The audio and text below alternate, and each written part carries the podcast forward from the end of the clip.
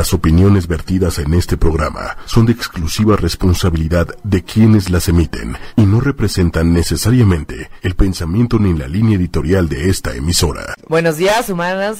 Anas, bienvenidos a Humanamente. ¿Cómo están todos por allá que ya nos escuchan tempranito en la mañana de este miércoles 23 de octubre. ¿Cómo están todos por allá? Buenos días, Josecín. Buenos días, Carla. Como siempre y como cada miércoles, muy contento de estar aquí contigo y con todo nuestro amable auditorio en esta mañana de miércoles que se acerca el Día de Muertos.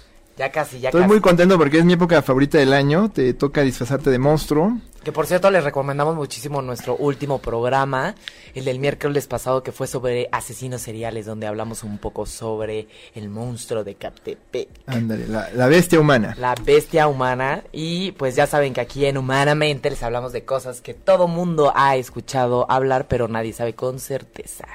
Entonces, eh, pues ya saben que pues, se pueden conectar a las redes y Así es. poder bajar nuestros programas. Nos pueden encontrar en Tuning Radio eh, como 8 y media, humanamente, así como lo oyen. También estamos en iTunes, en la plataforma de podcast. Ahí pueden encontrar el programa de hoy y varios de nuestros programas anteriores.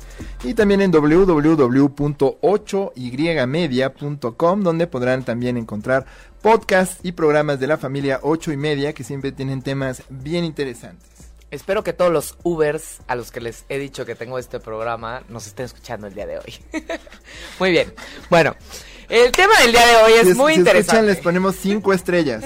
Así es, les pondremos cinco, 5 estrellas. cinco estrellas. Por favor, síguenos en Facebook y ahí nos pueden saludar directo y si, y si es alguno de ustedes, pues los saludaremos. Entonces, el tema de hoy es súper interesante ya que vivimos definitivamente en una era en donde las personas viven en constante contacto con la tecnología. Y a veces podamos hablar con alguien por chat y no saber que tal vez es un robot. Seguramente ustedes han, han visto como en algunos bancos o en algunos servicios, ¿no? En tiendas, de repente en la esquina aparece como un pequeño cuadro de chat donde tal vez un vendedor o no específicamente un vendedor, tal vez una máquina, está respondiendo a las preguntas, ¿no? ¿Cómo sabemos si esto es una máquina o es una persona, ¿no? ¿Qué es lo que sucede? Hoy en día hacemos cosas y nos movemos y solucionamos todo, todo, todo a través de la tecnología, ¿sí o no? Y pues eh, no nos damos cuenta que sin ella haríamos las cosas este mucho más lentas, haríamos menos cosas en un día este que ni, ni no imagínense con la tecnología ni nos da tiempo de terminar las cosas, imagínense si no tuviéramos celulares, si no tuviéramos computadoras, si no tuviéramos netkeys para pagar nuestras cuentas, si no tenemos que pagar eh, parar en, en, en, en las, en las filas de los bancos, ¿no? Y pues obviamente nos comunicaríamos con los demás con menor acceso. Entonces, hoy vamos a hablar de la tecnología, pero ¿qué parte justamente de la tecnología se puede relacionar con la psicología? Pues así es, el estudio de la inteligencia artificial que a muchos nos genera angustia. Creo que hay muchos eh, malentendidos sobre qué es o qué no es y bueno, eh, alguna vez tratamos de abordar este tema, pero hoy traemos justamente a un invitadazo de lujo como siempre para que aclare estas dudas, malentendidos y nos pueda dar una idea de cuáles son las direcciones al futuro y cómo evaluar correctamente lo que representa la inteligencia artificial. A veces nos podemos poner muy conspiratorios alrededor de ella, a veces nos podemos poner muy agobiados, este que si nos va a quitar chambas, que si este jamás sustituirá a un humano o a veces creo que podemos ser demasiado optimistas o confiar demasiado en ella o, o colgársela a soluciones asumiendo que solo porque está ahí es mejor algo, ¿no? Entonces creo que este, Hoy- hay una buena oportunidad de tener una discusión bien interesante Y sobre la este tendremos, tema. la tendremos, definitivamente. El, el, al final, el, el, pro- el objetivo del programa del día de hoy es entender cómo una computadora puede imitar el comportamiento de un ser humano. Vamos a entender las diferencias que existen entre una persona, los alcances de una persona, obviamente, y los alcances de una computadora. Y vamos a entender eh, qué diferencias existen entre, entre digamos, eh, digamos, pues, ¿qué les puedo decir? Ustedes han de decir, pues no, o sea, no se puede comparar nunca una máquina con una persona. Eh, yo creo que nuestro invitado del día de hoy, que ahorita vamos a introducir, nos va a decir que tal vez sí, ¿no?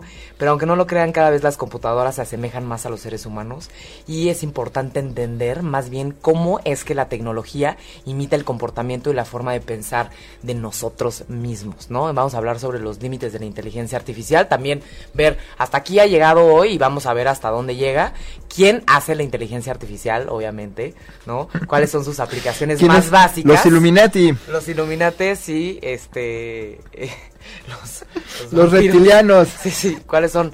Vamos a entender también cuáles son las aplicaciones. El Vaticano, imagínate.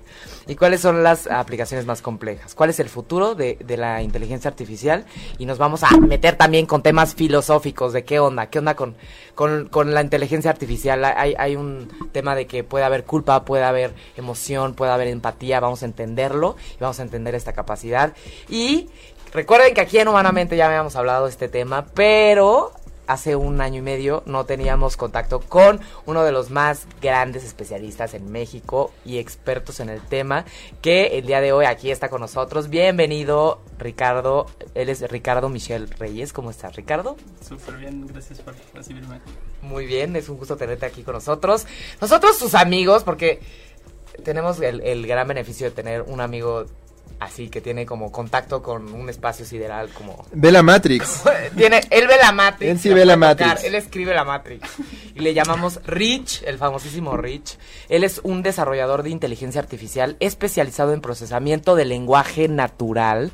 Y en el 2009 fundó junto con otros emprendedores la primera editorial digital en México llamada Cap Crab Apps, que justamente si nos están escuchando por allá algunos emprendedores y, fanáticos de la tecnología seguramente les puede llegar a sonar. Y desde entonces ha dado consultoría en proyectos de transporte, logística, salud y ya ha también este, cofundado y ha sido nuevamente CTO de Pictia, una aplicación este, muy novedosa para descargar fotos online y a través de aplicaciones, ¿no? donde te llegan las fotos a domicilio y Quarkma, que ahorita nos va a platicar un poquito de qué es lo que hace ahí, que ya es un poquito más relacionado con la inteligencia artificial y pues justamente el objetivo de Rich ha sido eh, cerrar la brecha tecnológica entre México y justamente los avances más high rollers en la tecnología. Pues bienvenido Rich. Gracias.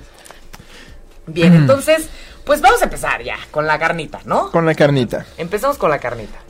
Pues bien, Rich, cuéntanos qué es y qué no es la inteligencia artificial, porque seguramente todo el mundo escucha inteligencia artificial y se imaginan películas, robots, monos así moviéndose, este películas donde un robot sirve drinks y platica. O jugadores no utilizables en los videojuegos, ¿no? A mí esa clase de cosas. Entonces, a ver, ¿qué es y qué no es? Pues está cañón porque México es un país muy grande y muy diverso, ¿no? Entonces tiene 120 millones de personas para los cuales a los regios, a los de Yucatán, a los del Bajío, a los aquí del DF es completamente diferente el mundo, ¿no? O sea, tienes muchos Méxicos. Entonces aquí en DF y en las ciudades grandes, eh, este es mucho más común este tipo de temas porque la gente pues está más acostumbrada a bajar apps y cosas así, ¿no? Pero no es lo mismo que le preguntes a alguien, no sé, en Colima o en Oaxaca o en Guerrero, ¿no? Que, claro. vamos, apenas si tienen acceso al Internet, ¿no? Hay que recordar que en México apenas del 30 a 35% de la gente tiene acceso, digamos, fijo a Internet, aunque el 80% tiene acceso vía sus smartphones. ¿No? Eh, pero casi todo el tráfico en Internet en México es mediante el smartphone. Y el 88% de la población tiene acceso por smartphone. Leí apenas en, oh una encuesta que hizo Google, eh, la pueden buscar, está pública, eh, de la penetración de los smartphones en México, ¿no? Porque creo que en muchos casos es la única computadora en varias casas. Exacto. El smartphone, ¿no? Exacto. Entonces, justo pues lo que te llega de inteligencia artificial es lo que ves en Facebook, ¿no? O lo que ves en, Instagram, o por ahí que escuchaste que un amigo te contó, ¿no? O pues películas populares de Hollywood, ¿no? Como esta del niño robot que es como Pinocho versión 2.0, ¿no? Eh, entonces, casi toda la gente cuando le cuento lo que hago o no entiende qué es lo que hago o me dice, entonces, ¿qué crees? Los robots van... Yo, yo no entiendo, yo no entiendo. Yo Entonces tú, entiendo. tú eres Skynet, tú hiciste el Terminator, Exacto, ¿no? sí, exacto. Es como de, sí, haces robots y nos van a matar a todos. Hay gente que hasta se enoja, como de, ¿cómo es posible que hagas eso y juegues a ser Dios y quieras, solo Dios puede dar almas y, sí. Entonces se ponen muy heavy. Ok.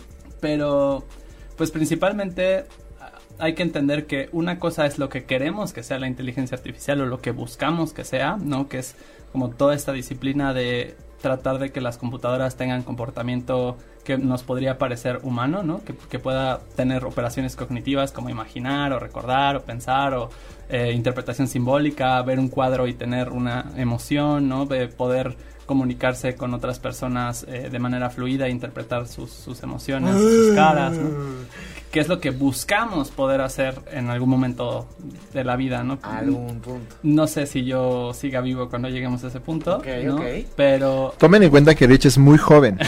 ¡Muy Para que se les baje, joven! Para que se les baje la ansiedad, ¿no? El experto nos dice, yo no sé si a mí me toque verlo. Y es un hombre joven. Tiene Entonces, como, tiene 25 años. tengo a 25. todos los, Tiene 25 a años. todos los tíos, tías que nos oyen, por allá, este, relájense un poco, ¿no? Este, falta mucho para Sí. que llegue ese momento. Ustedes seguro no lo van a ver.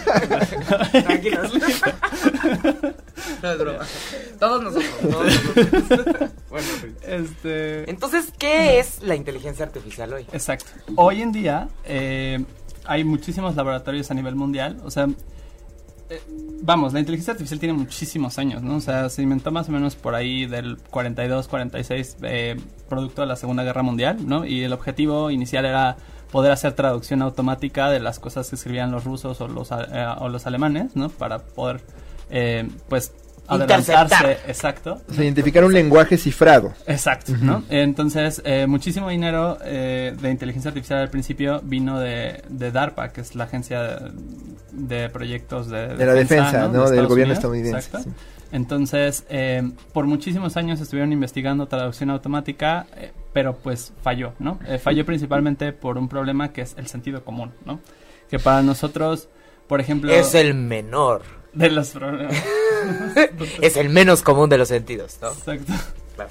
Sí, o sea, sí, entonces, vamos, pasamos mucho tiempo sin, sin seguir investigando esto, se le cambió el nombre a sistemas expertos, IBM hizo como un revival de, volvió a, a investigar en esto, ¿no?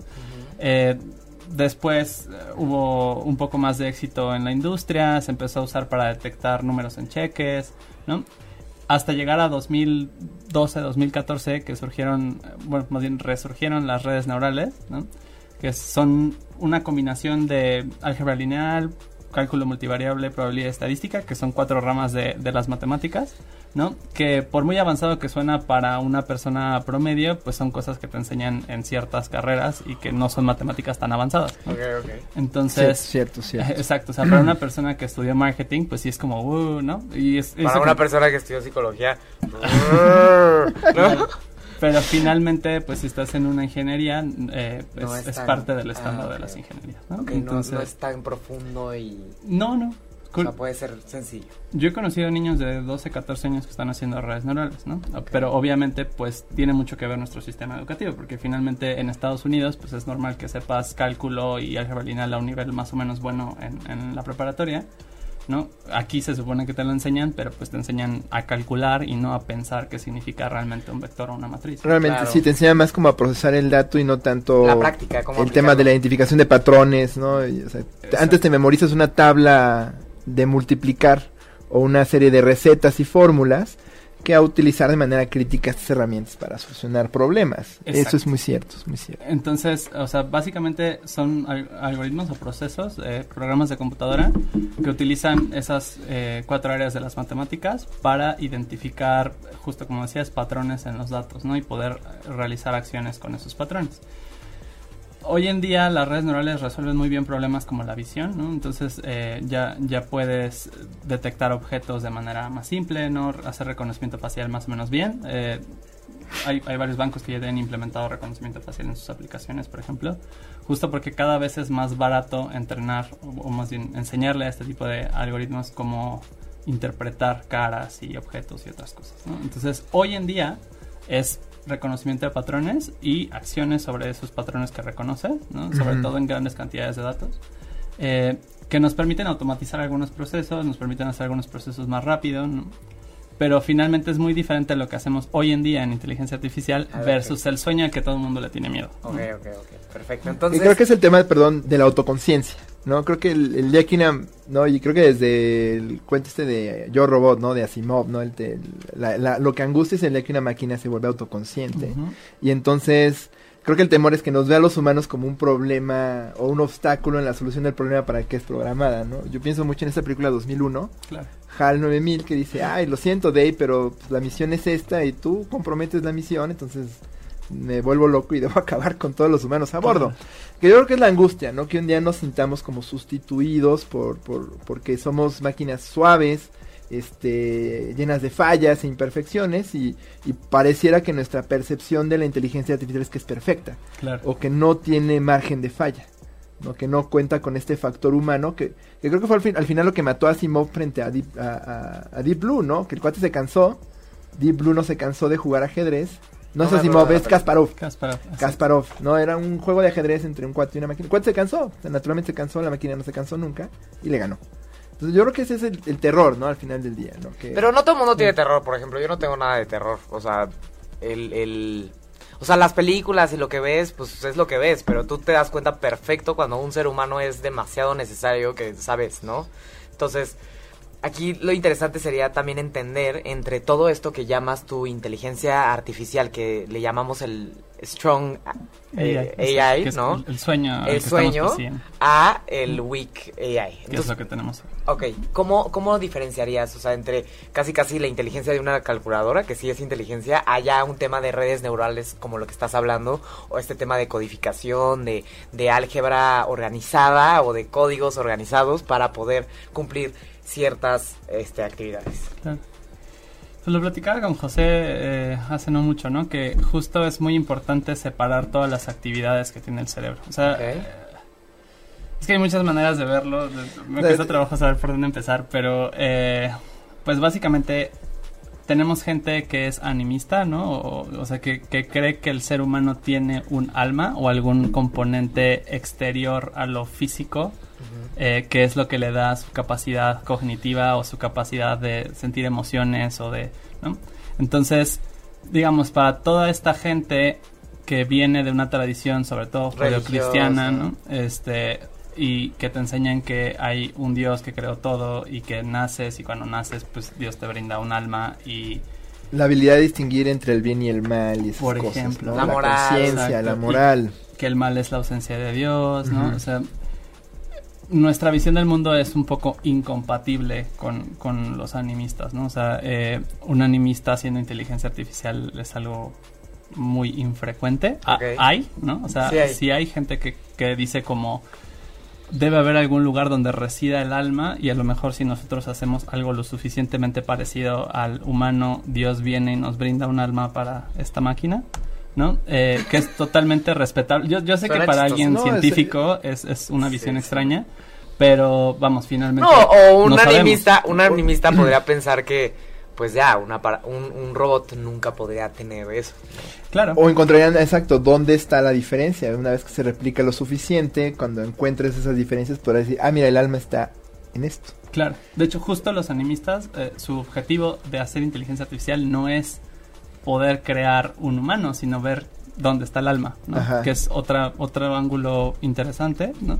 Finalmente todos somos changos pelones que venimos a este mundo sin un manual, nadie sabe absolutamente nada del mundo, ¿no? Y nos vamos enseñando a través de la cultura y la socialización, ¿no? Y vamos a una escuela que nos socialicen y nos enseñen cómo debemos interactuar con los demás seres humanos pero pues realmente nadie tiene ni idea, ¿no? Nuestros papás nos socializaron desde, desde casa, luego nuestros maestros, luego entre nosotros nos seguimos socializando y al final pues nos seguimos rebotando las verdades que creemos como sociedad, pero no tenemos ni idea, ¿no? Entonces en una de esas yo estoy equivocado y los animistas son los que tienen razón, pero por lo menos desde mi perspectiva que es mucho más, eh, y, y me imagino que la psicología lo ve igual, ¿no? Que todos los procesos mentales vienen de un proceso químico cerebral, ¿no? Eh, químico cerebral, genético, de las vivencias, de las experiencias, biopsicosocial, ¿no? exacto. Que, que, también está el dilema de si es una cuestión mecanicista, ¿no? Si somos resultado de química y electricidad o, o, no necesariamente así, es sencillo. Pero al final, una palabra que me llama la atención que usas es aprendizaje. Y tú nos hablabas de este tema del deep learning. Y yo creo que debe haber alguien allá en casa que no sepa exactamente qué es. ¿Y qué tiene que ver con la inteligencia? Y qué tiene que ver con la inteligencia artificial. Claro. Son, porque son máquinas que aprenden. O sea, tú les generas una tarea y sobre ellas mismas van aprendiendo, ¿no? Y tú les enseñas cosas. Entonces, ¿podrías explicarnos un poquito de qué es el deep learning? Nuevamente define, o sea, tienes que definir aprender primero. Aprender. O sea, que eso es algo igual súper controversial en psicología humana. O sea, si, si algo tiene padre hacer inteligencia artificial es que te resuelven muchas preguntas sobre la inteligencia humana también. ¿no? Claro. Si tú quieres enseñarle a una computadora a aprender. Hay que entender cómo el cerebro humano aprende o es inteligente o resuelve problemas para poder enseñarle a la computadora cómo resolver el problema. Exacto, sí, y aunque no podemos hacerlo exactamente igual, porque finalmente el humano es una máquina sumamente compleja que tiene células, que tienen otros procesos que a lo mejor una computadora sería demasiado costoso replicar. Ay, debería de haber psicólogos en todas las mesas de los científicos este, que hacen inteligencia artificial para... De hecho sí hay. ¿No? Ay, qué padre, en Estados Unidos la inteligencia artificial son lingüistas, matemáticos, psicólogos cognitivos, o ah, sea, este me imagino que está filósofos. También filósofos, lingüistas, o sea, de todo un poquito. De hecho, todo el mundo llega por un camino diferente. No hay como tal una carrera de inteligencia artificial. Se estudia a nivel doctorado generalmente. sí. Entonces, eh, pues, todo el mundo viene como de... Por ejemplo, el que creó el Deep Learning, justamente, Jeffrey Hinton, eh, es psicólogo. ¿no? Y, ¡Oh! ¿Dónde? ¿Hace cuánto? En Toronto, en la Universidad de Toronto. ¡Ah! Pero justo, eh, pues este tema Deep Learning, eh, en español sería aprendizaje profundo. profundo.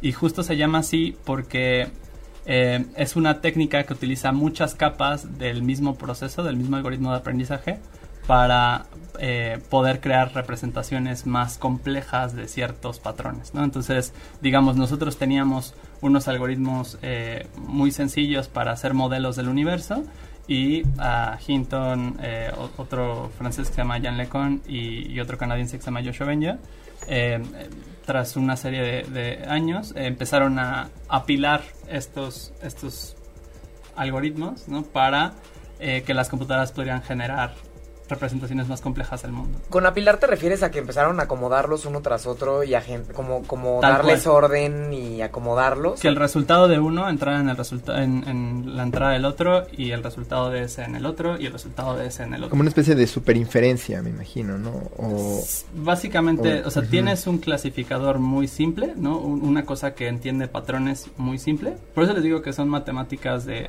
preparatoria. o sea, realmente lo complejo de la inteligencia es A más B más C igual a Z y es Z más A más B más C igual a X. Entrar, igual a entrar, igual a entrar, ¿no? Lo, lo, que nos era difícil es que no teníamos suficientes datos para poder entender patrones tan complejos. ¿Y, qué, qué sería un patrón complejo? La visión. En la práctica. O sea, te, has detenido a pensar qué significa ver. O sea, ver es un proceso súper complejo, ¿no? O sea, eh, por ejemplo, yo ahora que los estoy viendo en realidad lo vemos al revés. Hay un foco que rebota eh, luz en ustedes, esa luz entra por, por mi ojo, eh, rebota en la fobia, que es una zona claro, la cabeza se mueve, pero la vista se mantiene fija en un objetivo y entonces no te mareas moviendo la cabeza. La atención es alucinante, o sea, ustedes están escuchando mi voz y están ignorando por completo todos los demás estímulos que tiene el universo para ustedes, porque si no, no podríamos operar. O sea, imagínate que todo el tiempo que estás despierto estuvieras pensando que tu lengua está dentro de tu boca y que hay un pedazo de carne caliente y húmeda. Ah, prueba las drogas y verás. Pruébalas y verás. nada más es lo que que estar consciente de tu lengua, ¿no? Exacto.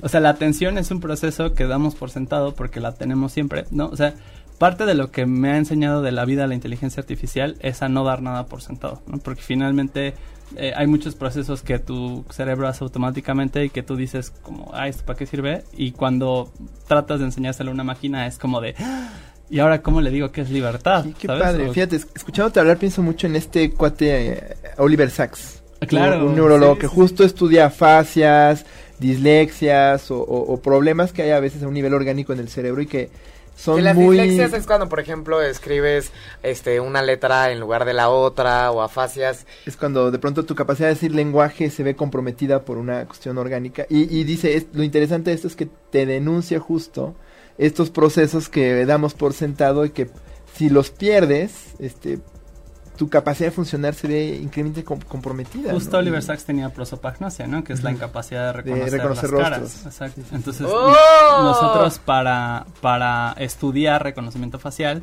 una de las cosas que estudiamos es por qué la prosopagnosia sucede, ¿no? Y, y- y qué eh, neuronas se dañan en el cerebro y cómo esas neuronas funcionan para Realmente. nosotros hacer algoritmos que funcionen O más sea, o te menos vas al problema para poder encontrar la solución. Hay dos maneras, ¿no? O sea, porque finalmente es como hacer un avión, ¿no? Tú podrías hacer un avión como haces un ave y entonces KLT, Sí. pero sería muy ineficiente y muy costoso, ¿no? Entonces, básicamente, miramos la naturaleza para inspirarnos, Sí. pero después encontramos maneras físicas, matemáticas, Prácticas, exacto, económicas. de hacerlo más eficiente. Súper bien.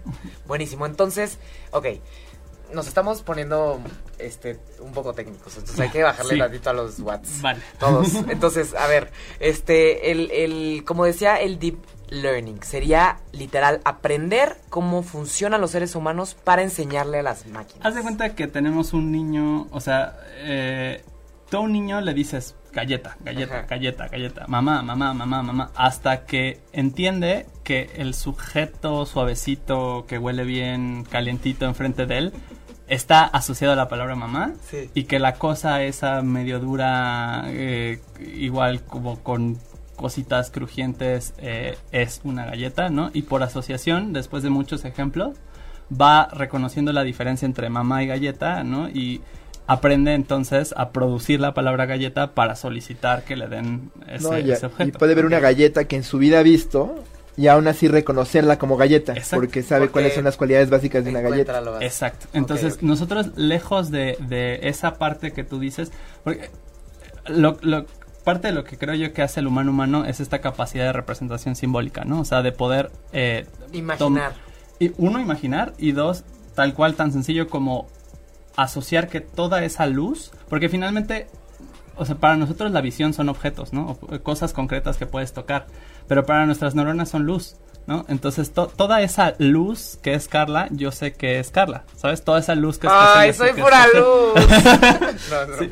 Y lo mismo una cámara, ¿no? Para una cámara entran fotones, es decir, eh, partículas de luz, ¿no? Eh, y, y la cámara tiene que decir, ok, toda esta luz es José, ¿sabes? Entonces, eh, eh, esa capacidad de reducir sonidos, ¿no? Tú escuchas una canción y dices, ah, claro, es la, la oda a la alegría, ¿no? O es este Mr. Brightside de The Killers, ¿no? O es, o sea... to- eh, Hablando esa- de Mr. Bright, la luz, ¿no? Exacto. Entonces es como, ¿cómo coges todo esto que está ocurriendo en el universo, ¿no? Toda esta ener- energía y la asocias con una palabra, ¿no? Entonces creo que lo que hace al humano humano es el lenguaje. ¿no? Por eso es que es a lo que me dedico. O sea, yo le enseño el lenguaje a las computadoras porque finalmente el día que las computadoras puedan entender el lenguaje van a poder pensar. No podemos pensar sin lenguaje. O sea, Por supuesto. Entonces, eh, el deep learning es una manera de abordar esta relación entre lo que ocurre en el universo, todos estos impulsos eléctricos que vienen de sensores, con un- una representación mental, simbólica. ¿no? Y, y el, y el aprendizaje profundo o el deep learning sería como una rama de la inteligencia artificial. Es una de las miles de técnicas. O sea, la inteligencia artificial se divide, por ejemplo, en robótica, en visión computacional, en procesamiento de lenguaje natural, que es lo que yo hago, este, en eh, representación, eh, representación de conocimiento. Eh, o sea, tiene como muchas ramas. Una de esas ramas se llama aprendizaje automático o machine learning. Sí. Eh, y el deep learning es una técnica, es decir, un- una manera de hacer las cosas en machine learning. ¿no? Ok, ok. Eh, o- Yo- Yo aprendí con Machine Learning, que es como a cinturonazo. ¡Ah! Perdón, perdón, perdón. A no machín. lloras porque es machín usted y así aprende. Ya, perdón, perdón. Esa es otra técnica Perdón, perdón, perdón, perdón, Rich, perdón. perdón. No pude Ok, evitarlo. perfecto. Entonces aquí tenemos algunos, algunos conceptos, ¿no? Inteligencia artificial, la madre del aprendizaje de las computadoras, o cómo se podría definir. Inteligencia artificial eh, es dos partes, ¿no? Lo que hacemos hoy, que es aprender patrones de datos, Sí. ¿no? O sea, que darle a la computadora muchos ejemplos, uno tras otro, uno tras otro, uno tras otro, y crear eh, modelos matemáticos que puedan reconocer eh, cosas que se repiten en esos datos, ¿no? Eso es lo que hacemos hoy. Y luego está el sueño, ¿no? Sería como tener una unicorniología o una vampirología o algo así, ¿no? De, ok, si yo hiciera una ciencia de los vampiros, ¿cómo sería un vampiro, no? ¿Cómo sería su anatomía? ¿Cómo sería su fisiología, no? Este, ¿qué comería? ¿Cómo socializaría? Más o menos lo mismo que hacemos en inteligencia artificial, ¿no? Si yo hago un robot, ¿cómo socializo un robot, no? Porque finalmente algo que se nos olvida es que los humanos somos seres que viven embebidos en un proceso de socialización, ¿no? O sea que Por supuesto, en un contexto, en una cultura. nada es con nuestro. clima. O sea, constantemente Sí. rebotando con Sí, otros sí, sí. humanos. Yo hago un sí. robot, imagínate, ¿no? Y ese robot infiere que la manera eh, más efectiva de subirse a un elevador es viendo hacia atrás, ¿no? Y, y se sube y, y se va viendo hacia atrás. Para los humanos sería rarísimo, todos los humanos nos subimos y vemos hacia la puerta, ¿no? Entonces, de repente ver a otra cosa que parece humana viendo hacia atrás sería muy extraño, ¿no? Incluso si un humano se sube viendo hacia atrás es raro porque en nuestro proceso de socialización nos enseñaron que tenemos que ver hacia la puerta. Y le daría user experience, ¿eh? muy bien, entonces, justo, hay, hay todo un proceso alrededor y eso también es muy difícil de enseñar, porque hay muchas variables, ¿no? Demasiadas. Es que, o sea, piénsalo. Traes el cabello largo porque te enseñaron que las niñas traen el cabello largo. Eh, te consideras mujer porque te enseñaron que cierto concepto, de- o sea, Sí. cierto conjunto de cosas eran ser mujer. Te consideras mexicana porque te enseñaron que este pedazo de tierra se llama México y que hay una frontera norte y una frontera sur con otros pedazos de tierra que se llaman de otras maneras. Claro. Nada de eso existe. Todo eso son procesos lingüísticos. O sea, to- todo eso es lenguaje. El dinero Son- es lenguaje. Son invocaciones, como diría un, un mago, ¿no? Yo invoco y le doy propiedades a algo que inherentemente no las tiene, las tiene porque yo se las doto. Po- Nuevamente, Exacto. son- o sea, son procesos lingüísticos. Es, es alucinante cuánto en la vida es lenguaje. ¿no? Todo, o sea. Sí. si yo saco un pedazo de papel y dibujo 200, tú sabes que es el número 200, pero no me vas a creer que vale 200 pesos. Porque para ti 200 pesos es un papel que tiene a Sor Juana Inés de la Cruz y es verde. Ándale, y que me lo entrega un banco. Y- Exacto. No, Entonces, yo doy esa autoridad. ese proceso de darte 200 pesos tiene toda una serie de instituciones que creamos para regular eso y que tú tienes que saber cómo funciona. Y la pregunta es, ¿cómo le enseño a un robot que son 200 pesos? Como, o como la película que me encanta de la isla, ¿no? Que Ah, me encanta, me encanta, que llega y, y dice, sé que me gusta, pero no sé por qué. O ve el alto y se sigue porque no sabe que el rojo es un alto, ¿no? Exacto. Y a veces no nos damos cuenta que todo este aprendizaje para poder convivir como comunidad evolucionada, pues requiere de un aprendizaje de siglos y, eh, y- y décadas y muchísimas este, jerarquías y eh, eh, no sé, eras, o sea, no sé, muchísimo tiempo, ¿no? Y lo venimos arrastrando, o sea, nuestra cultura es judeocristiana, ¿no? Toda la cultura occidental, o sea, finalmente nosotros fuimos conquistados por los europeos y venimos cargando todo lo que los europeos Claro. vienen cargando desde miles de años atrás, ¿no? Entonces hay ciertas costumbres que ya no aplican, por ejemplo, tener vacaciones en verano. Cuando éramos culturas eh, eh, que tenían agricultura, era lógico, ¿no? Porque necesitaba cierto tiempo para ir a ayudar a, a la cosecha, ¿no? Y para celebrar que había uvas y, y pisar el vino y bla, bla, bla. Y tenía lógica en julio y agosto detenerte para que toda la familia contribuyera a la agricultura. Hoy en día lo hacemos porque es costumbre y nadie se le ha acudido reformar las vacaciones. Claro, damos por sentado que pues no puedes trabajar todo el año porque no puedes trabajar todo el año. Exacto. Claro. Aunque bueno, vemos quienes nos toca trabajar todo el año. Sí, ay, ay, Pero sí, sabemos que no es normal. Sabemos que no es normal. Exacto. Interesantísimo. ¿Y cuáles serían las funciones que las computadoras aún no son capaces de hacer y los humanos sí? Pucha. Mil cosas. Ahorita está diciendo que muchísimas cosas. Uf, o sea, Pero, pero ahorita, en el caso del deep learning, que es tu especialidad, ¿qué es lo más evolucionado que hay hoy? O si tenemos que hacer una analogía, no sé, con un niño que va creciendo, ¿en qué estado podríamos decir que estamos ahorita? Como un niño de ocho meses, ¿te gusta? Oh my god. sí, o sea, nada. O sea, tranquilos. Sí. No nos va a tocar. No, es que eso, no nos eso va a es tocar. muy importante porque, o sea, realmente toda la labor de hacer inteligencia artificial no es tanto el sueño, sino lo que ya podemos hacer con lo que sabemos. Claro. O sea, la gente lo ve como de no porque robots, no porque nos van a quitar la chamba, no porque bla, porque su visión de inteligencia artificial es este sueño de hacer una cosa semi-humana, ¿no? Cuando en realidad hay muchas cosas en las que puede ayudar en su vida lo que hacemos hoy en día, que son modelos matemáticos. ¿no? Y que finalmente, o sea, si tú vas al banco, imagínate que el banco tuviera que calcular el modelo de riesgo para darte tu tarjeta a mano, como los actuarios lo hacían antes, para darte una tarjeta de crédito, ¿no? Nadie tendría tarjetas de crédito. O sea, hay un tema de modelo de riesgo. sí, por ejemplo. Órale. Vamos, Netflix, ¿no? O sea, ¿qué- Imagínate que para ver una película en Netflix tuvieras que marcar un número y preguntarle a un humano que te recomendara qué película quieres ver y le tuvieras que contar todas las películas que has visto y cuáles te gustan y con qué actores. Bueno, se llamaba Blockbuster cuando yo era joven. Claro, y era un claro, buen claro. espacio para conocer personas afines a ti. O sea, si tú estabas parado en el pasillo del cine de terror y había una chica sentada, en, bueno, parada en el mismo pasillo, pues podías asumir y le preguntabas, oye, ¿cuál viste, cuál no viste? Pero claro que es mucho menos eficiente que yo me tenga que ir hasta el Blockbuster. Y ya tener que Ah, agarrar tu coche, llevar la sí, película, que- que estar sentado. meterla por la Pero es cierto, resbaladita o sea, esa. Es que esto es un tema nuevamente cultural. O sea, parte de lo que me gustaría aportarle a la audiencia es qué tan importante es la cultura en su vida. Porque finalmente, o sea, el, el- el- en la cultura judio-cristiana todo mundo tenía un lugar en la vida. Tú nacías y eras hijo de un carpintero y aprendías a ser carpintero y toda tu vida estaba destinada a ser carpintero y no podías ser otra cosa más que carpintero.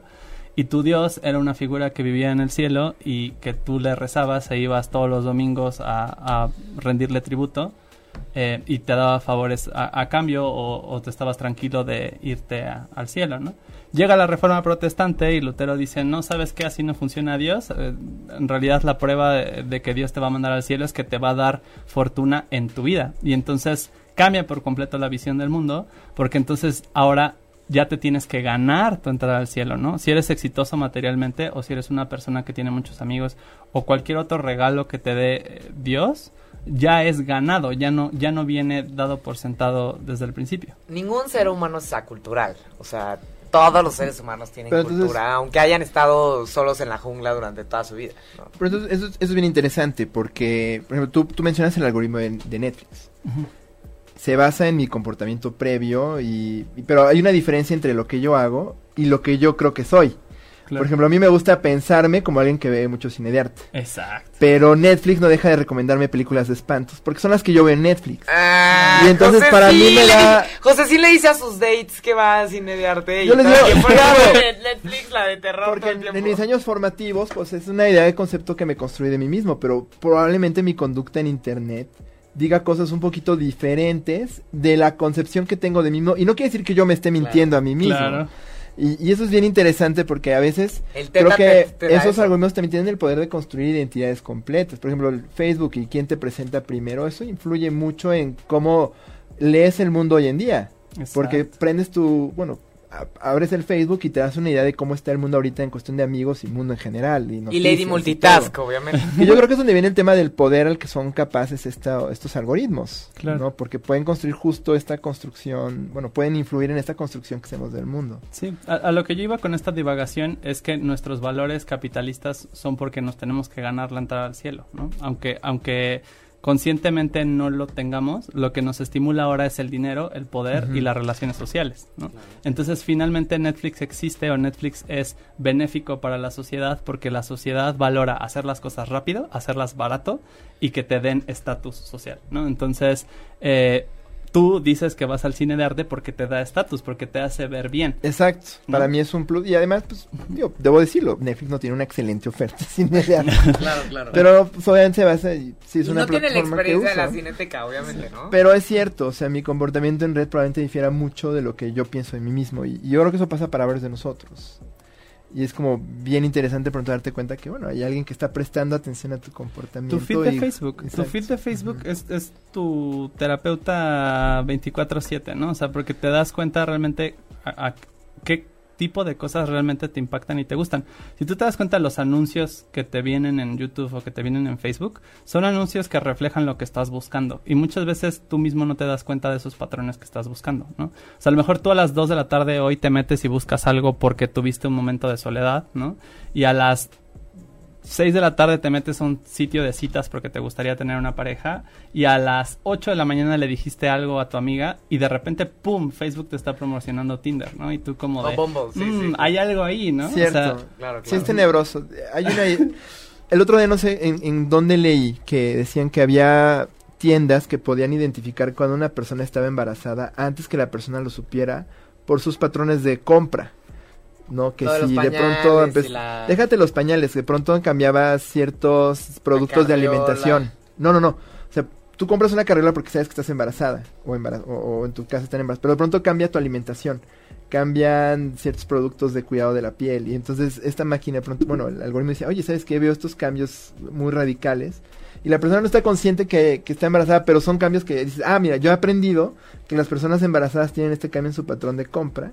Entonces probablemente esta persona Le voy a ofrecer una Le voy a ofrecer usada, ¿no? carriolas o pruebas de embarazo y de pronto, pum, o sea, le tienen algo. Y eso es bien interesante, ¿no? Muy que interesante. hay esta capacidad de pronto de analizar nuestro comportamiento de manera tan cruda. ¿Podrías decir entonces que algo que no han logrado las computadoras hoy en día es justamente poder contextualizar la conducta? La computadora no sabe nada. O sea, el, el- el- eso es algo súper súper importante. O sea, una cosa, el, el lenguaje es muy, muy, muy amplio. O sea, ustedes, ahorita yo estoy sacando aire por mi boca y ustedes, porque tienen una manera de decodificar ese aire, lo interpretan como español, pero en realidad es aire, ¿saben? O sea, lo, el, que la audiencia nos esté escuchando implica muchísimas cosas. Implica que todo ese aire esté pasando por aquí, produciendo impulsos eléctricos que después se van por un cable y luego suben a internet y de repente esa persona lo está viendo en, Facebook o en otro lado, ¿no? O sea, hay, hay, hay muchísimos procesos que implican el que la audiencia nos esté escuchando que son puramente mentales y puramente lingüísticos, que no tienen nada que ver con la realidad física, ¿no? Entonces, la, la fonética, que es est- este estudio de los sonidos, ¿no? Que componen los diferentes lenguajes, ¿no? Es solo una parte de lo que las compus pueden hacer, ¿no? Claro, claro. Este eh, voz a texto que hacemos, por ejemplo, en, en los asistentes virtuales como Alexa o como Google Now o todas esas cosas, eh, es una de las tareas que hemos logrado hoy en día en inteligencia artificial, pero es la pura fonética, o sea, es un- una partecita del lenguaje, ¿no? Mi, mi trabajo principalmente está en semántica, que es la representación de conceptos, ¿no? O sea, yo me especializo en, en semántica. O sea, mi tarea es hacer algoritmos matemáticos que le enseñen a la computadora a entender los conceptos, ¿no? Y a crear representaciones del mundo y asociar cosas con símbolos, ¿no? Entonces, esa es una tarea de todas las millones que hay que hacer. Piensa que tú no estás, o sea, yo en este momento no estoy pensando, ah, ok, voy a posicionar mi boca exactamente a 45 grados y voy a posicionar mi lengua exactamente a 30 grados, bla, bla, bla, para producir la palabra palabra, ¿me entiendes? O sea, simplemente Lo haces automáticamente porque sale. ya lo llevas aprendiendo desde hace muchos años. Entonces, texto a voz o modelo a voz también es una de las cosas que sabemos hacer, pero el lenguaje es un sistema muy complejo que implica muchos legos, ¿no? Entonces, claro. muchos, O muchos. sea, a mí siempre me ha fascinado, por ejemplo, el tema de las del software conversacional, como Siri, por ejemplo, cuando aprende que en su lector de texto una A al lado de una B, en algunas condiciones se pronuncia de una forma y en algunas otras se pronuncia de otra y así. Y la U en medio de la G y la E a veces cuando tiene déresis en ciertas palabras. O sea, todo eso a mí me parece fascinante Ahorita porque me- que no piensas tanto, no, a menos que te toque como a mí que leías muchas palabras que jamás oíste pronunciadas en nadie y el día que la- las dices por primera vez y alguien te corrige es horrible. claro. Esto increíble, saben, increíble. Ahorita me estoy acordando cuando estaba chiquita que teníamos un traductor de inglés-español, ¿no? De español-inglés. Y la usábamos como locos, ¿no? Porque Cuando éramos chiquitos. Y me acuerdo que era una maquinita así cuadradita negrita que después se fregó, ¿no? Y compramos otra porque la necesitábamos, ¿no? Y justo escribías la palabra y, y había un lado que decía speak y decía learn. Learn. Me acuerdo perfecto. Ahí, ¿qué? Es un... ¿Alguien tuvo que haber dicho la palabra? En esa época probablemente. Es relativamente nuevo que el, el modelo de la compu pueda generarlo desde, Desde cero. la- desde ¿no? cero, ok, o sea, an- antes eh, había alguien que grababa pedacitos y nosotros juntábamos los pedacitos y por eso sonaba robotizado. Súper difícil. Ahora hay una tecnología que se llama WaveNet que inventó Google que puede producir texto ya bonito eh, modelando cómo se ven las ondas de la voz. ¿no? Las ondas de sonido. Fascinante. Órale. Fascinante. Órale, órale. Y digamos que hoy en día, eh, ¿cuál es, dirías que fue la aplicación más, o sea, la primera aplicación de inteligencia artificial que todos conocemos? O sea, la más típica que todos hayamos escuchado. Google, probablemente. Google. Ujú. el, el que tú busques, o sea, yo no sé si ustedes se habían dado cuenta lo complejo que es que esté indexada toda la información del internet y puedan obtener cualquier respuesta a cualquier pregunta que se les ocurra metiéndola en un cuadrito de texto. Y en menos de un segundo. Es Y todavía nos quejamos, no funciona, 30 segundos ya es mucho, ¿no? Vamos, el, el taguear a tus amigos en Facebook, de pica su carita y dime quién es, y luego yo ya las tagueo solito. O sea, todas esas cosas. A, nosotros nos costaron años de investigación, millones de dólares, muchísimas horas de prueba y error, eh, muchísima recolección de datos de personas para que ustedes puedan ponerse caritas de gato en Snapchat. Entonces, o sea, sí, hay muchas cosas donde hay inteligencia artificial que ni te inmutas que hay inteligencia artificial. Hay Waze, todo el mundo usa Waze probablemente. Sí. Es inteligencia artificial también. Y es justo el lado no miedoso del... O sea, como que la gente convive todos los días con inteligencia artificial y no le tiene miedo porque no sabe que está ahí. Ok, ¿no? a ver, aquí la pregunta es, ¿qué de las computadoras no sería inteligencia artificial? Es que casi, casi nada de las computadoras es inteligencia artificial. O O sea, sea, tecnología es inteligencia artificial. haz, haz de, no, no, haz de cuenta. ¿No? Eh, en, en un programa normal, en una app normal, tú tienes que teclear qué quieres que haga la compu, ¿no? En, en un lenguaje de programación. O sea, te- digamos, supongamos que yo soy una persona de 15 años que quiere hacer su, su programa de computadora. Entonces, probablemente me meto a alguna página de internet como Code Academy, Khan Academy, o me compro un libro o lo que sea. Y lo que yo aprendo es cómo hablar el lenguaje de las computadoras, ¿no? Cómo decirle a la computadora, eh, presenta un cuadrito aquí, este, cuando piquen esto, haz esto. Y la computadora hace única y exclusivamente lo que tú le digas que haga, ¿no? La inteligencia artificial eh, funciona un poco diferente. En lugar de que tú le digas cómo hacer las cosas, le das ejemplos de cómo se ve el resultado de lo que tienen que hacer. Y él, esa máquina tiene que adquirir lo tiene que ya que tiene. aprender cómo hacer el resultado que tú le dijiste. Entonces, por- supongamos un ejemplo muy burdo, ¿no? Yo tengo un cuadro eh, que mide 2 por 2 centímetros y luego quiero producir un cuadro que mide 8 por 8 centímetros. Entonces le doy muchos ejemplos, muchos ejemplos, muchos ejemplos y con esos algoritmos la computadora aprende cuál es la función que transforma un cuadrito de 2 por 2 en un cuadrito de 8 por 8. ¿no?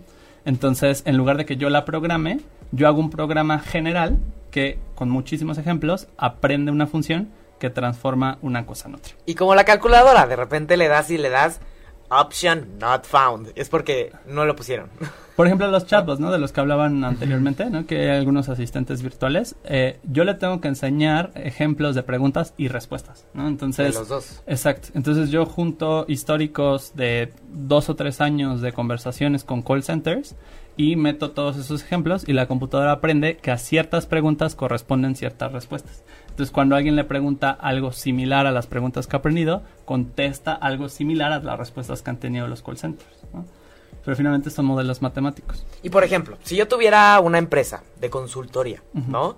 Y quisiera poner un chat donde la persona que responde es un robot que está aprendiendo. Exacto. Yo tendría que tener mm, muchos años de registro de interacciones o ya podría tomar los datos de alguien más y usarlos. Depende con quién lo hagas, porque justo mi especialidad, o sea, dentro de semántica, es algo que se llama One Shot Learning, que es aprendizaje de un solo ejemplo. Entonces yo con una o tres ejemplos de oraciones puedo generar este chatbot que puede decir, ah, ok, a esta pregunta le corresponde esta respuesta. Pero es tecnología que tiene mi compañía, eh, digamos, es, es algo que... Tengo la llave del mundo. Casi, no se las voy a dar. No, no, o sea, obviamente, todo gusto nos pueden No, contactar no, y así. pero, pero, por ejemplo, herramientas como IBM Watson o como eh, Google Dialogflow, o sea, hay, hay varias herramientas ya públicas para hacer tu chatbot. Nada más que ahí sí tienes que escribir como 100 o 200 ejemplos de pregunta y respuesta para, para poder entrenar un robot. Oh. Entonces, la, la gran diferencia de lo que nosotros hacemos es que pues aprendes con uno o tres ejemplos. Hay una cosa que se llama la prueba de Turing, ¿no? Ah, sí. Este, que se llama como Alan Turing, el de esta película de los descifradores, que es, te ponen frente a un chatbot, a un humano, y tú tienes que distinguir cuál es el chatbot y cuál es el humano, ¿no? Y si hay un chatbot que te convence que es humano, pues quiere decir que es como muy buen Exacto. chatbot, ¿no? Porque si hay un momento en el que en la conversación puedes notar que algo está como raro, ¿no? Y esa como, a veces es Intuición. intangible, ¿no? Este, ¿ya existe algún chatbot que haya pasado así perfectamente esta prueba? Mm, Más o menos que has A escuchado ver, mejor que explique Sí, qué sí. es la de prueba de Turing, ¿no? Para No, lo, explicó perfecto. Es literal. Eh, sí, es tal cual, o sea... eh, Un cuate decidió hacer una prueba en la que literalmente uno podría saber si una inteligencia artificial ya es totalmente humana, ¿no? ¿O ¿Cómo sería? No exactamente. Más bien, eh, fue el, la- el primer pensamiento que hubo sobre si las máquinas podían pensar. ¿no? O sea, Ok. Turing fue probablemente no la primera persona a la que se le ocurrió, pero la per- primera Que lo persona que lo, tomó en serio. ¿no? Ok, ok, Entonces, sí, sí. Eh, entonces Turing dijo, ¿cómo podríamos darnos cuenta que una computadora realmente es inteligente? Entonces, si huele a pollo, sabe a pollo y hace pío, pues es pollo, ¿no? Entonces, eh, básicamente, eh, su idea era poner dos personas en un cuarto y que tuvieran una interfase de texto, poner a, a un humano y a una máquina y a un tercero que tuviera que ¿Qué es una interfase de texto? Eh, Un WhatsApp. Ver. Ah, ok, ok. WhatsApp es una interfase. Un chat. Un chat. Exacto. Ok, ok. Sí, un chat. Este. Entonces, tú tenías que hablar, digamos, por WhatsApp con una máquina y con un humano. Tú no sabías cuál era cuál. Ajá. Y el humano te tenía que convencer que él era el humano y la Claro. máquina que él era el humano. Y tú decías, no, el humano es A o es B. ¿No? Eh, hay un premio que se llama el premio Lofner, que es de un millón de dólares y se da cada año a la persona que más se acerque al test de Turing.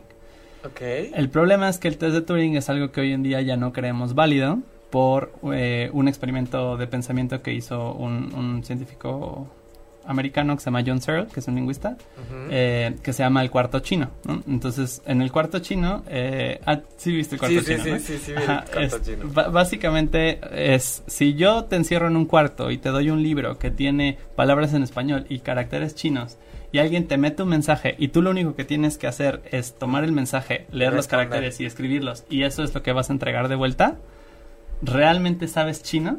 ¿O simplemente estás convirtiendo símbolos de un tipo de símbolos a otro tipo de símbolos? Entonces, lo que hoy hacemos es el cuarto chino. El sueño es que realmente la computadora tenga, justo como decías, autoconciencia, ¿no? Que pueda no solo pasar caracteres de español a chino, sino darse cuenta de qué es español y qué es chino y cuándo está usando uno o el otro. ¿no? Ok, es muy interesante esto.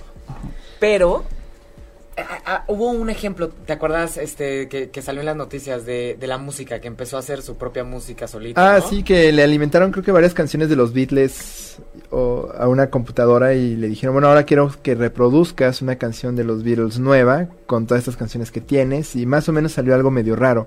O le dieron así como varias este, piezas pop y le dijeron, ahora queremos que hagas una pieza más o menos de este estilo de pop. Y salen cosas muy raras, como que sí, a veces uno pensaría, bueno, pues si tú le das esa tarea puede hacer cosas creativas, puede crear cosas nuevas desde cosas previas, ¿no? Que al final es algo más o menos lo que dices, la cultura es eso. A partir de un montón de cosas que yo no generé, genero cosas propias. Claro. Entonces, ya estamos en un momento en que una computadora puede hacer eso.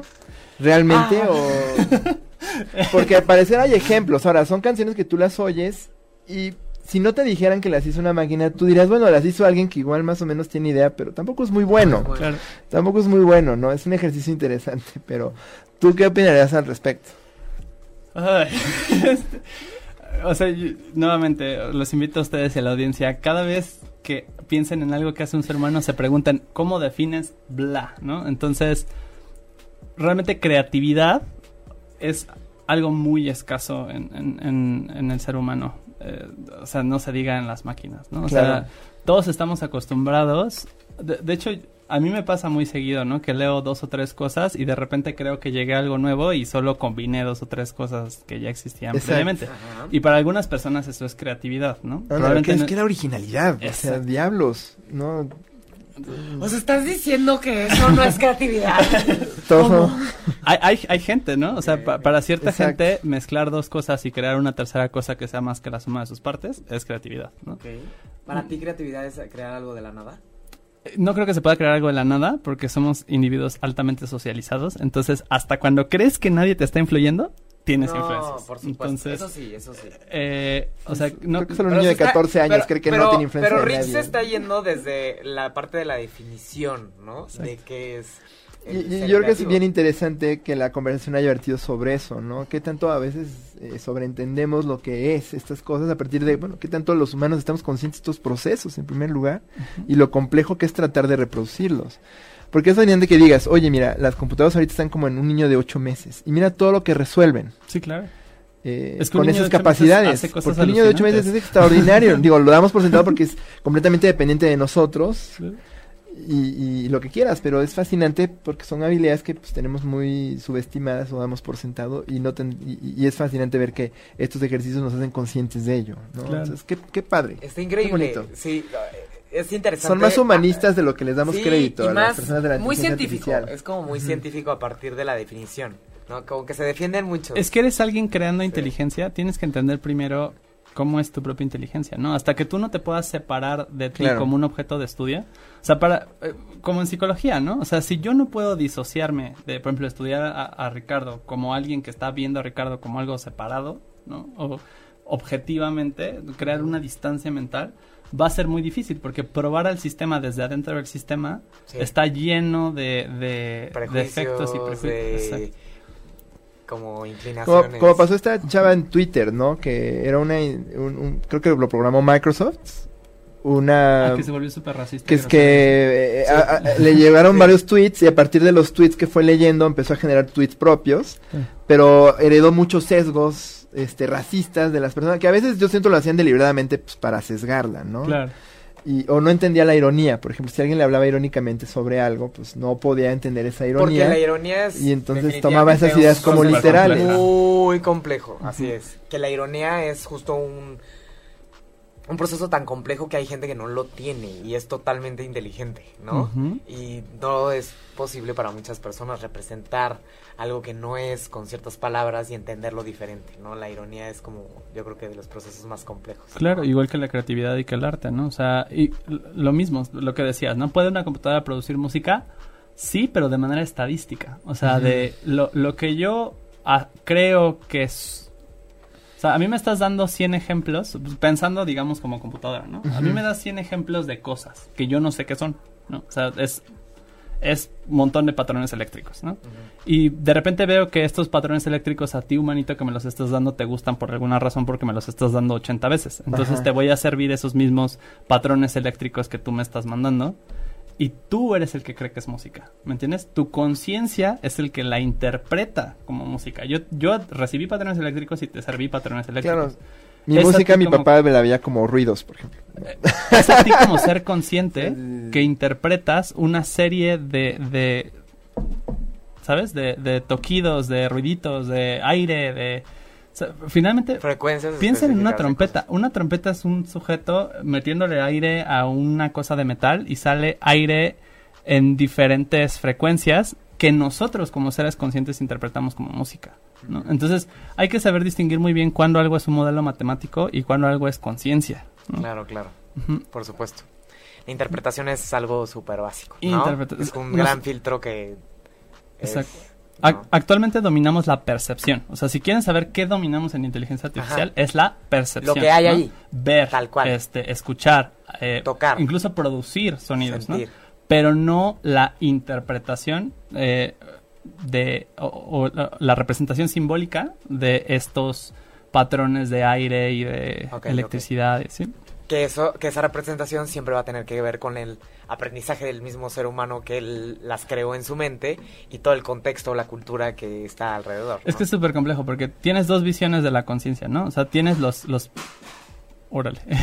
tienes los panpsiquistas que creen que la conciencia es algo que existe en el universo, ¿no? Que el universo hay un campo de conciencia y que todo es consciente y que tú eres como una partícula de esa conciencia, ¿no? Entonces que tú estás, eh, digamos, como, como ser espacial temporal, eh, como que agarraste un pedacito de, esa, de ese campo de conciencia y lo traes cargando contigo, ¿no? O estás interactuando con ese campo de conciencia todo el tiempo. Y esos son los panpsiquistas. Luego está... Finalmente nosotros siempre hablamos de las cosas como la última cosa cool que inventamos, ¿no? Entonces, en, en el, Claro. el siglo XVII todo era engranajes y poleas y resortes y el Sí, sí. cuerpo era algo así. Hoy lo más cool que tenemos son las computadoras y nos vemos a nosotros como humanos como una computadora, ¿no? Claro. Yo, yo, yo he descubierto gente hablando de Soy input cero output cool. cuando habla de No sé nada de computadora. Yo me acuerdo en la universidad decían, oye, pues dame tu input sobre mi trabajo. Y es como, oye, pues input es un término computacional. Claro, ¿no? memoria es un término computacional. Exacto. O sea, es, es- es fascinante, es fascinante.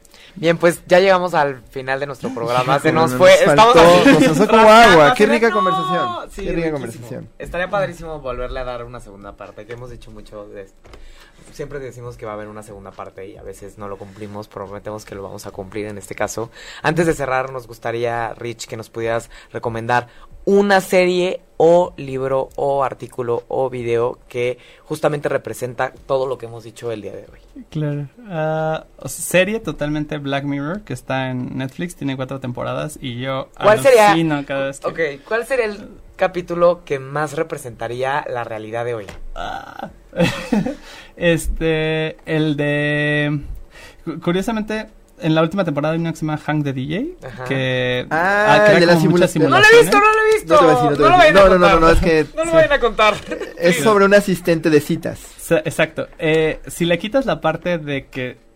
o sea, bueno, esa parte tan importante del Ajá. capítulo, Ajá. Que no diremos. eh, realmente se asemeja mucho a, que- a qué hacemos hoy en día. Eh, obviamente la audiencia escéptica va a decir como de cómo, Ah, pero si sí. pasan cosas súper raras que jamás en la vida van a pasar. Curiosamente es mucho cómo se ve una red neural por dentro. Entonces, eh, ¿El último capítulo? eh, no sé No, si es el creo último. que es el tercero es de la última temporada. Ok, el de the la- DJ. Sí. Como la canción, Hack bueno, como the el coro DJ. de Morrissey. sí, De tarea, Buenísimo. todos váyanlo a ver y van a entender todo lo que hablamos hoy. Si no Y entendieron. si no, por lo menos se van a pasar una muy buena hora. Exactamente. Pues Rich, ¿algún último comentario para cerrar? Eh, no, creo que, bueno, si tuviéramos que sumarizar esto y eh, corríjame si estoy en lo, en lo correcto, no, creo que eh, la lección acá, bueno, es que pues, para entender de inteligencia artificial es preciso sentarnos a reflexionar sobre la inteligencia humana. Yo creo que fue muy refrescante de pronto porque creemos que esto es un tema muy frío y de pronto ver que, pues, eh, vamos, o sea, explicó de una manera súper sucinta y padre fenómenos humanos que a veces luego, incluso como psicólogo, nos cuesta trabajo Sí. explicar. Entonces, que ese entendimiento se llegue a través de, de, de este de esta disciplina es fascinante y, y yo creo que la lección allá afuera es que son, son humanistas las personas que trabajan en el tema de inteligencia artificial, Sí, más de lo que todo, les damos ¿eh? crédito. Sí, hay gente muy, muy, yo, yo me imagino que, y una pregunta que quedó pendiente es, bueno, hay aplicaciones funestas para esto, no que tú conozcas, o, o- o nefastas, o mala onda, ¿no? Este, La guerra, chavos, la guerra. Sí. Sí. o sea, drones que detecten personas en específico y las maten. O sea, ¿existe eso? sí, Claro. ¡Ah, paranoia! O sea, eso sí tienen que tener miedo. Y vívanlo ahorita en sus vidas, no es broma. No, pero, este... O sea, literal. Sí, Pero la guerra es. Al final la peor. maldad no deja de ser un fenómeno humano y, Claro. y nosotros lo vimos en el programa sobre asesinos. O sea, no dejan también de ser un reflejo de quiénes somos nosotros. Y Sí, la maldad es del ser humano también. Es que finalmente la inteligencia artificial no es artificial. Eso también, o sea, por Inteligencia es un viene hombre de nada una más. persona programando a... los seres humanos somos naturales. Nos gusta creer que somos separados de la naturaleza, pero somos el universo y somos naturales. Entonces, un ser humano natural produciendo inteligencia está produciendo una inteligencia natural también. ¿no? O sea, es una creación humana finalmente y es una extensión de la naturaleza. La inteligencia artificial no es algo ajeno a la naturaleza. El supuesto Es- artificio está en nuestra naturaleza. Es otra forma de la naturaleza, ot- otra, o- una modificación del universo para ciertas cosas. Bien, pues muchas gracias, Rich, por acompañarnos el día de hoy. ¿Algún correo donde se te puedan contactar si tienen dudas o comentarios? Este, mi personal es me arroba richie, r i c h i e reyes.com. Ok, muy bien. Ahí tienen el contacto de Rich si tienen dudas o comentarios o si quieren una consultoría o whatever that means, ¿no? Y pues muchísimas gracias a todos. Ya saben que la inteligencia artificial es realmente humana. Exacto. Cuídense mucho. Nos vemos al próxima miércoles. Buena semana a todos. Cuídense. Chao. Si te perdiste de algo o quieres volver a escuchar todo el programa, está disponible con su blog en ochoymedia.com. Y encuentra todos nuestros podcasts de todos nuestros programas en iTunes y Tuning Radio. Todos los programas de ochoymedia.com en la palma de tu mano.